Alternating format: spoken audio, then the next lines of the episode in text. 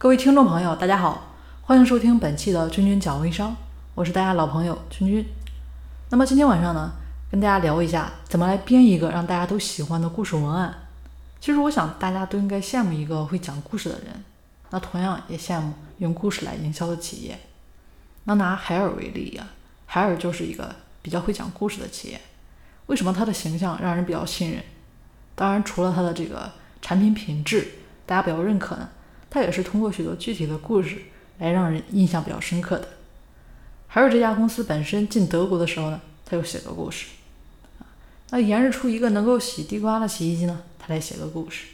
上门服务写个故事，故事虽然小，但是呢却又深入人心。从开头呢到结尾，大家会发现海尔都在靠故事来传播自己，让自己呢变得不是很抽象、具体化，让大家轻松的来接受自己。那我们做微商的，每天发朋友圈呢是必然的。那在我们中心微营销君君的课堂上呢，朋友圈这章会讲到，我们来重新审视下朋友圈的本质。它的存在本来是让大家可以看到自己身边这个朋友的动态，发生了哪些好玩有趣的事情，对吧？如果里面都是广告了，自然而然就失去了看朋友圈的兴趣。但是如果你能把你的广告，哎，拿这个故事的形式放出去。那效果是不是就不一样了？有的时候啊，自己可能费尽心思啊，这个费时间又费精力啊，呕心沥血的创造出了一篇故事，结果呢没人买账，那是什么原因呢？让大家觉得你这个故事不吸引人啊？那这个故事既然是故事，就要找一些大家都感兴趣和自己相关的、适合大家的故事，小故事大道理嘛。那怎么写呢？我们可以借用的一个呢，就是蹭热点。每过一段时间，都会出现一个热门话题。那前段时间，马云的无人超市啊，M 团以及现在的战狼二啊，当然过去了一段时间了啊，这些呢都是热门话题。那发这些话题，大部分人都很乐意接受的啊。那其次呢，就是故事一定要简单易懂，有很多热点，那你这个结尾呢？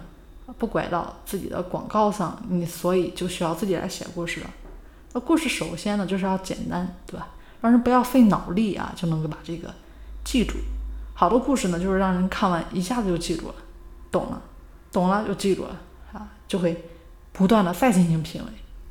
故事啊不能太烧脑啊，这个因为平常人占的比例呢还是比较大的啊，所以能在大部分之间传播的故事，就像白居易的诗，对吧？易懂啊，简洁。那我们再来跟大家说一个点，也要注意，就是要学会拐弯啊，因为人的大脑呢对各种变化十分敏感，特别是传统的鸡汤文，嗯，大家可能不错啊，但喝着喝着，这个味道也挺浓、挺香啊，你说的很对，但是过后呢又忘了，不知道你说的是啥，就看那会儿感觉很享受，对吧？那这个时候如果我们来份炒白菜呢？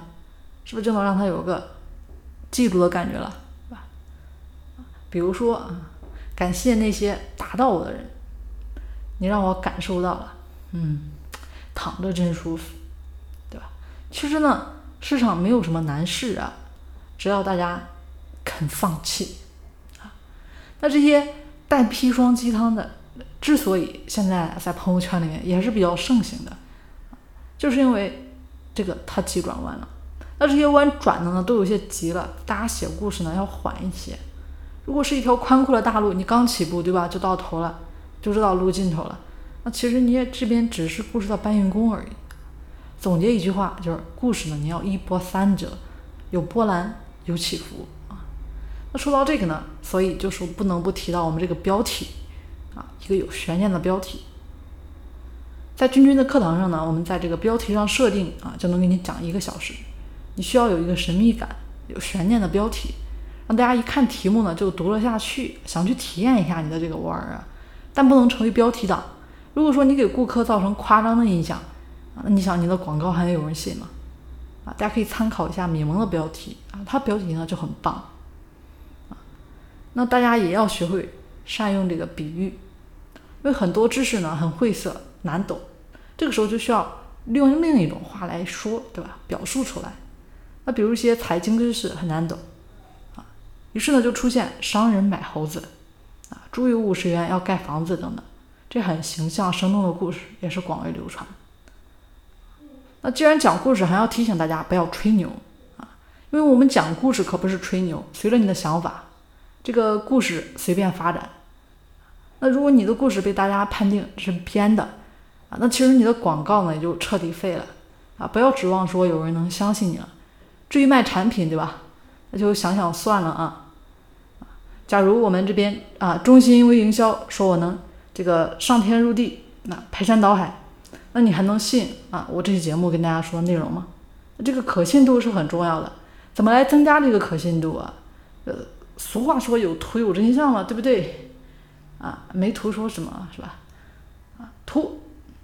其次呢，大家要多叙述，少形容，客观的表达事实。因为我们这边给大家提到啊，这个少形容不是不形容啊。你这边如果修饰做不好，会让人觉得比较夸张啊。多描述事实，叙述就可以了。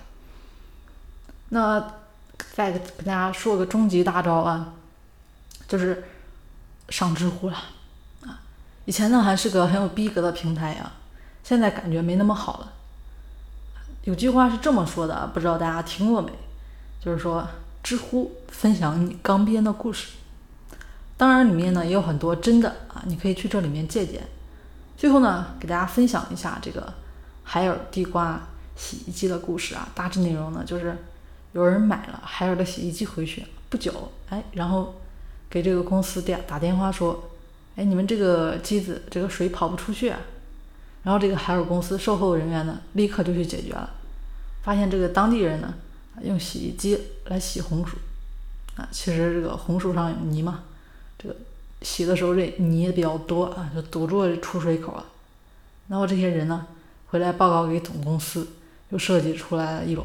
专门适合这样农民需要的产品，就是增大这个出水口啊，然后农民呢就非常喜欢这样的洗衣机，所以大家要重视起来啊。这个软文营销，一篇好的文案能让你终身受益。好了，就和大家说这么多啊，对大家有帮助的话，欢迎大家点击订阅按钮，订阅君君的专辑。大家可以加我的微信三零四九三九六七，领取价值三百九十九元的精准引流秘籍一份。好了，我们下期节目再见了。